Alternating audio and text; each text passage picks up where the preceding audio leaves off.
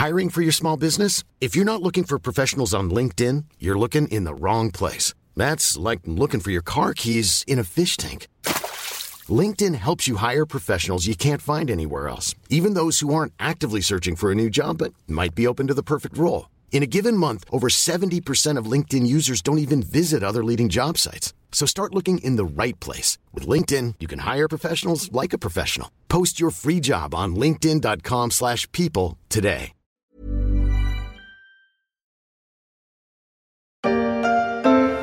Voici Paris comme vous ne l'avez jamais vu. En voiture, des rues vides. À pied, des lieux symboliques quasi déserts. De la place de la République au quartier de Montmartre. Depuis le 16 mars, la France et les Français se confinent comme dans beaucoup d'autres pays touchés par le coronavirus. Des rues vides, des boutiques fermées, des stades qui sonnent creux et des espaces verts laissés aux oiseaux et une économie qui tourne au mieux au ralenti. Je suis Pierrick Fay, vous écoutez La Story, le podcast d'actualité des échos, et on va faire un point de la situation économique d'une France confinée et grippée par le Covid-19.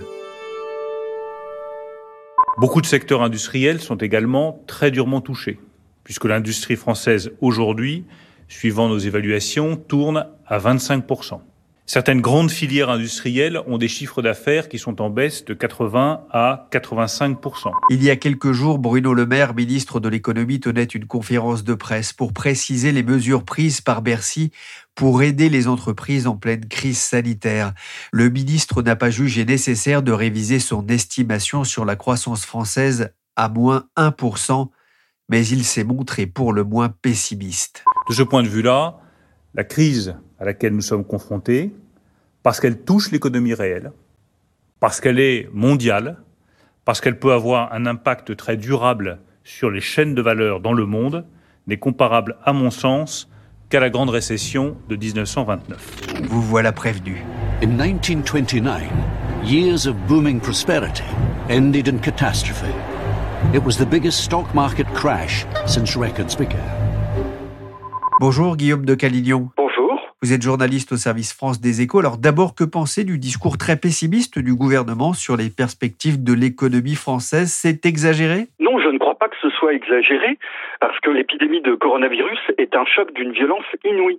Donc quand Bruno Le Maire, le ministre de l'économie, parle d'un produit intérieur brut, un PIB, c'est-à-dire la richesse produite chaque année par les Français, quand il dit que cette richesse va chuter de bien plus que 1% comme il le pensait au début, eh ben, il a raison. La baisse du PIB sera très forte. Alors, est-ce que ce sera aussi fort que 1929 on ne sait pas encore, mais en tout cas, il s'agit d'une baisse de la richesse qui sera plus violente, plus soudaine que 1929. Ça veut dire qu'on est face à une crise jamais vue en France? Alors peut-être que pour la première fois de l'histoire, la France et les pays développés ont donné la priorité à la santé sur l'économie. Donc nous avons pris des décisions pour endiguer l'épidémie de coronavirus en sachant sciemment que ces décisions auront des conséquences économiques très importantes. Donc l'arbitrage qui est fait, en tout cas à court terme, c'est de sauver des vies quitte à détruire, j'ai envie de dire, des pans entiers de l'économie.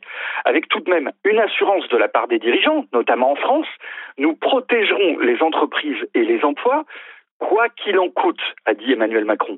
Donc, chômage partiel, report de charges et d'impôts, garantie publique pour les prêts octroyés aux PME en difficulté. Alors évidemment, il ne faut pas rêver. L'État ne peut pas tout, comme disait Lionel Jospin il y a 20 ans. Mais il peut, et il fait tout de même beaucoup aujourd'hui. De combien le PIB français pourrait-il reculer euh, cette année? C'est très difficile à dire parce que tout va dépendre de l'évolution de la situation sanitaire. Et ce n'est pas la même chose si les Français sont confinés un mois ou trois mois. Ensuite, on ne connaît pas encore la forme que va prendre la reprise. Est-ce que les gens vont se remettre à consommer comme avant ou alors est-ce qu'ils vont rester méfiants, prudents, voire inquiets pendant quelques mois? Donc, les économistes sont dans le brouillard.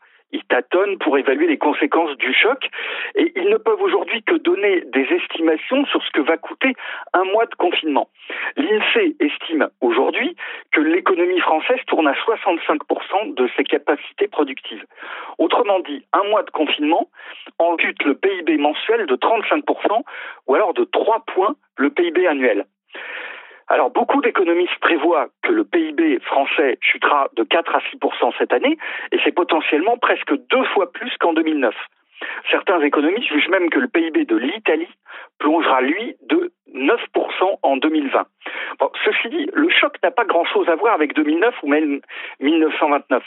Sa violence est plus forte. Les économistes de Barclays jugent qu'entre le quatrième trimestre 2019 et le deuxième trimestre de 2020, le PIB de la zone euro aura chuté de 12%, donc en seulement deux trimestres.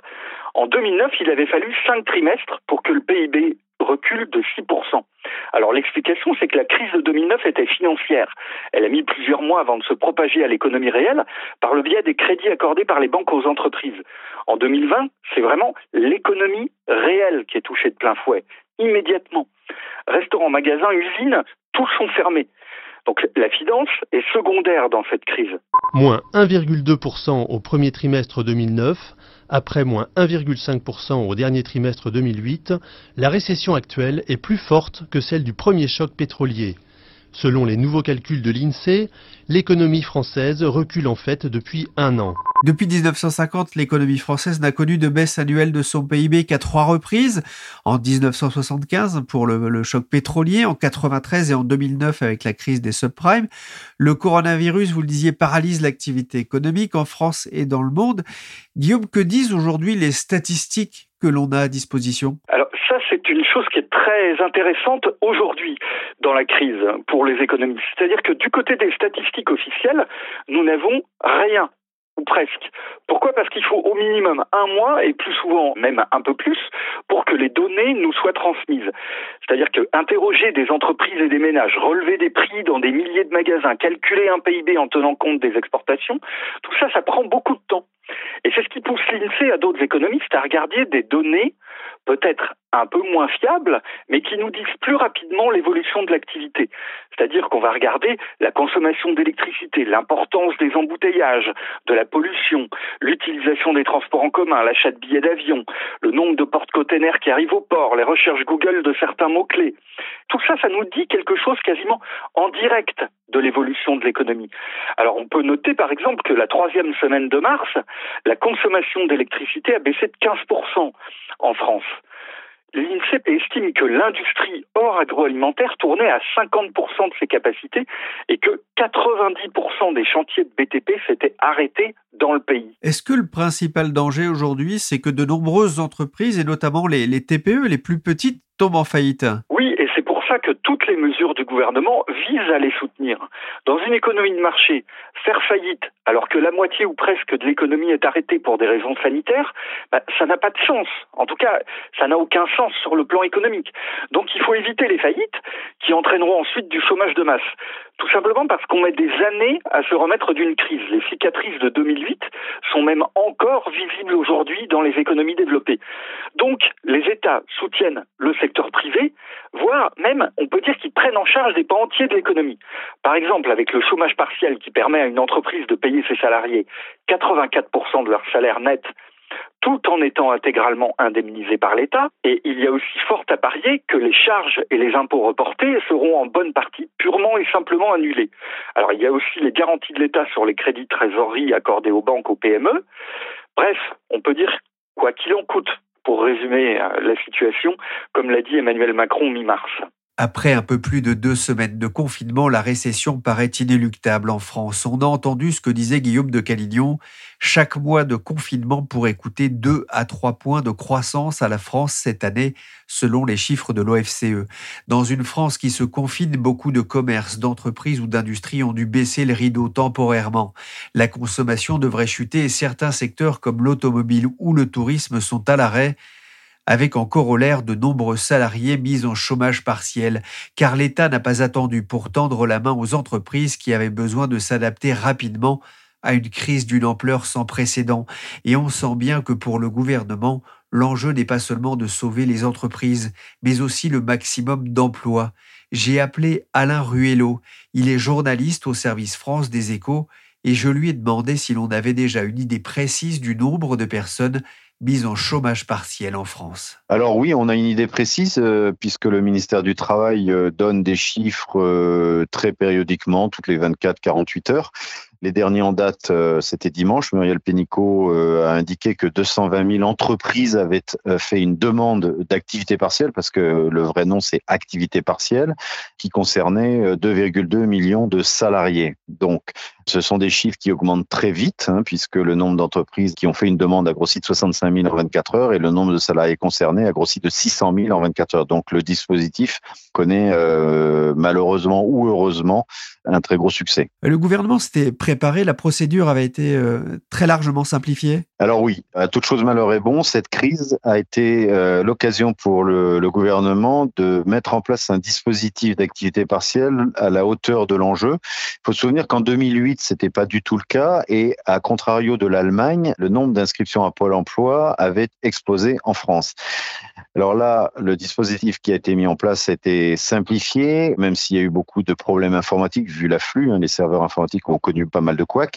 Parmi les principales simplifications, ben, il a surtout été étendu ce régime, c'est-à-dire que maintenant, il n'en coûte rien à l'entreprise qui place un salarié en chômage partiel, en activité partielle, puisqu'il est indemnisé à 100% jusqu'à quatre fois et demi le SMIC. C'est la grosse mesure qui a été mise en place. L'idée, encore une fois, puisqu'il faut le rappeler qu'un salarié qui est placé en activité partielle n'est pas au chômage, son contrat de travail est suspendu. Donc l'idée, c'est vraiment de permettre aux entreprises de passer le tsunami, de conserver leurs salariés et de les reprendre en activité, justement quand euh, l'activité des entreprises ira mieux. Avec plus de monde éligible également hein, au chômage partiel. Alors effectivement, euh, beaucoup plus de monde sont éligibles potentiellement au chômage partiel.